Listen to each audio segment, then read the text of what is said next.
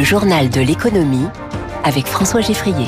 6h50, l'économie au scanner de Radio Classique. Trois titres. La crise dans l'immobilier. Le géant Nexity est obligé de licencier. On verra d'où vient le bénéfice de la SNCF qui surprend toujours. Et puis peut-on utiliser pour l'Ukraine les avoirs de la Russie gelés en Occident? Le G7 doit répondre à la question. Quand le bâtiment va, tout va. Alors quand l'immobilier va mal, rien ne va plus. La crise est là. Tout le secteur avait prédit un risque de casse sociale. Ça se confirme. Après Vinci Immobilier il y a quelques semaines, voilà que Nexity, premier promoteur français, annonce un plan social. Éric Mauban. C'est un coup de tonnerre dans le secteur de la promotion immobilière. On ne sait pas encore quelle sera l'ampleur de ce plan social. Nexity, leader du secteur en France, emploie près de 8500 personnes. La direction tient à réduire la voilure dans un environnement économique de plus en plus dégradé. En effet, les promoteurs de logements neufs doivent affronter la hausse des coûts de construction et puis euh, surtout le renchérissement du crédit. L'an dernier, le nombre de réservations de logements à construire a chuté de 19%. Le volume de crédit octroyé aux ménages a atteint son plus bas niveau depuis 2015. Cela s'est traduit euh, dans les comptes de 2023 de Nexity par une baisse de 26% du résultat et de 9% du chiffre d'affaires à 4,2 milliards d'euros. Les objectifs de la direction ne sont pas atteints. Aucun dividende ne sera versé cette année aux actionnaires. En bourse, le cours de l'action a été divisé par deux en un an. Éric Mauban, en direct, de quelle ampleur sera ce plan social chez Nexity Y aura-t-il des licenciements? Cette annonce signifie-t-elle que la crise du secteur va durer? Autant de questions que je poserai demain à la PDG de Nexity, Véronique Bédag. Elle est notre invitée dans les voies de l'économie, donc ce vendredi à 7h15. On verra tout à l'heure comment réagit l'action de Nexity en bourse. Hier, Worldline, l'ex du CAC 40, il en a été chassé en décembre, a plongé de 10% après l'annonce d'une perte de 800 millions d'euros en 2023. Plongeons aussi de l'action de Téléperformance, qui elle fait toujours partie du CAC. L'action a chuté de 14% en clôture et même en séance, c'est descendu jusqu'à 30%. À l'origine, c'est un communiqué de la société Klarna, euh, groupe suédois, euh, dans le paiement, qui annonce que son assistant d'intelligence artificielle fournissait des résultats exceptionnels. Du coup, les marchés imaginent que Téléperformance, spécialiste des centres d'appels téléphoniques, est menacé dans son métier. Jacques-Aurélien Marciro est directeur adjoint des gestions actions chez Edmond Rothschild Asset Management. C'est évidemment le sens de l'histoire. Après, la vélocité avec laquelle l'innovation se diffuse dans l'économie nous apprend que parfois il faut savoir mesure garder. Et puis, c'est sans compter, on va dire, la capacité de téléperformance et des autres acteurs du secteur à se réinventer, à utiliser leurs relations clients existants. Donc, il y a bien sûr des choses à faire.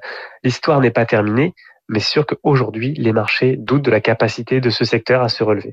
On va dire que c'est un avertissement. Les marchés financiers hier, le CAC 40 qui est resté stable, tout comme le Dow Jones, le Nasdaq a perdu 1,5%, le Nikkei progresse de 0,14% en ce moment et l'euro vaut 1,0837.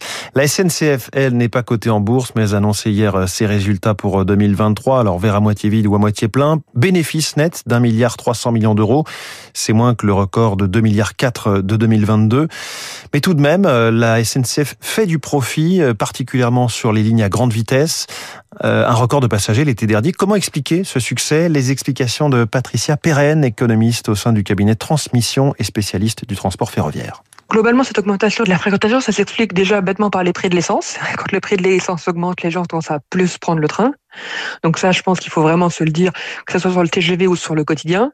Mais après, il faut pas sous-estimer aussi ce changement un peu de société où les gens ont envie de prendre le train parce que c'est un mode de transport qui est vertueux, c'est un mode de transport souvent qui est quand même agréable, c'est plus confortable de prendre le TGV que de prendre sa voiture. Et donc il y a ce changement de société à la fois dans le plaisir de voyager et dans le côté écologique qui fait qu'il y a une demande qui augmente et que ce soit dans les TGV, dans les TER, ça se constate. Il y a des chiffres de l'autorité de régulation des transports euh, en dehors de l'Île-de-France où il y a une petite baisse. Dans le reste, TGV et TER partout en France, ça augmente la fréquentation. Donc je pense que c'est les deux effets principaux qui expliquent ça. Et je vous rappelle que le PDG de la SNCF, Jean-Pierre Farandou, sera l'invité de Radio Classique avec David Ebiker ce matin à 8h15. Autre invité, le patron de Danone, c'est dans 20 minutes sur Radio Classique, Antoine de Saint-Afrique, alors que les négociations euh, entre producteurs de lait et industriels sont particulièrement complexes. Il y a l'inflation, mais en face, il y a la pression des consommateurs. Résultat, certains contrats restent encore à l'heure actuelle en suspens, ce que regrette Guilain de Viron, vice-président de la Fédération nationale des producteurs laitiers. Il existe encore des, frictions pour les négociations entre les organisations de producteurs et certains groupes comme le groupe Lactalis où malheureusement euh, négocier ça veut dire je vais vous expliquer ce que j'ai décidé donc forcément c'est compliqué. Pour respecter l'esprit de la loi Egalim, il manque 2 centimes par litre de lait. Ils sont toujours en part du prix aux consommateurs et on donne ce qui reste à l'éleveur et ça c'est inacceptable. On a besoin d'une juste rémunération des éleveurs si on veut encore des éleveurs demain. Et donc c'est pour ça qu'il faut absolument respecter et faire appliquer cette loi Egalim et si nécessaire, euh, eh bien l'améliorer. Question délicate, peut-on utiliser les avoirs russes gelés pour aider l'Ukraine? L'idée fait son chemin. Depuis le début du conflit, près de 300 milliards d'euros sont bloqués en Europe et aux États-Unis. Les membres du G7 doivent discuter aujourd'hui du sort de cette potentielle manne financière. L'Union européenne abrite deux tiers de ce trésor russe et pourrait l'utiliser en partie. Une façon pour les 27 de soutenir l'effort de guerre ukrainien, Eric Kioch. Utiliser l'argent russe, c'est appliquer le principe de l'agresseur-payeur, affirme Renaud Foucard, économiste l'université de Lancaster. Il est peu probable d'imaginer que dans les 10, 15, 20 prochaines années, on décide soudainement de rendre cet argent à la Russie. La Russie devra payer des dommages de guerre au moins 400 milliards de dollars. Donc cet argent, il est disparu pour la Russie. Ainsi, l'Union pourrait avancer de l'argent à Kiev et se rembourser avec les avoirs russes après-guerre, mais cela implique un emprunt conséquent, pas la meilleure option pour les 27. Autre scénario, une confiscation légalement difficile à mettre en œuvre et qui pourrait ternir l'image de l'UE. La peur, elle est de se dire, est-ce que d'autres pays auront envie de continuer à mettre leur argent dans notre système financier, sachant qu'il y a le risque que sa valeur soit saisie? Reste l'utilisation des bénéfices générés par les avoirs russes, la Russie, sous sanctions européennes, ne peut percevoir ses intérêts, rappelle Nicolas Véron du think tank Bruegel à Bruxelles et du Peterson Institute à Washington. C'est une mesure qui n'est pas problématique au regard du droit international, mais c'est aussi une mesure relativement limitée. On récupère beaucoup moins d'argent sur les intérêts que si on pouvait saisir le principal. Cela pourrait générer 5 à 10 milliards d'euros par an pour Kiev, en plus de l'aide annuelle de 17 milliards promise par l'Union européenne jusqu'en 2027. Et puis merci de revoir votre copie, ça paraît incroyable, mais l'autorité en charge de la sûreté nucléaire, l'ASN, a demandé à EDF de corriger certains plans de soudure du futur EPR de Flamanville comportant des ratures qui les rendaient peu lisibles.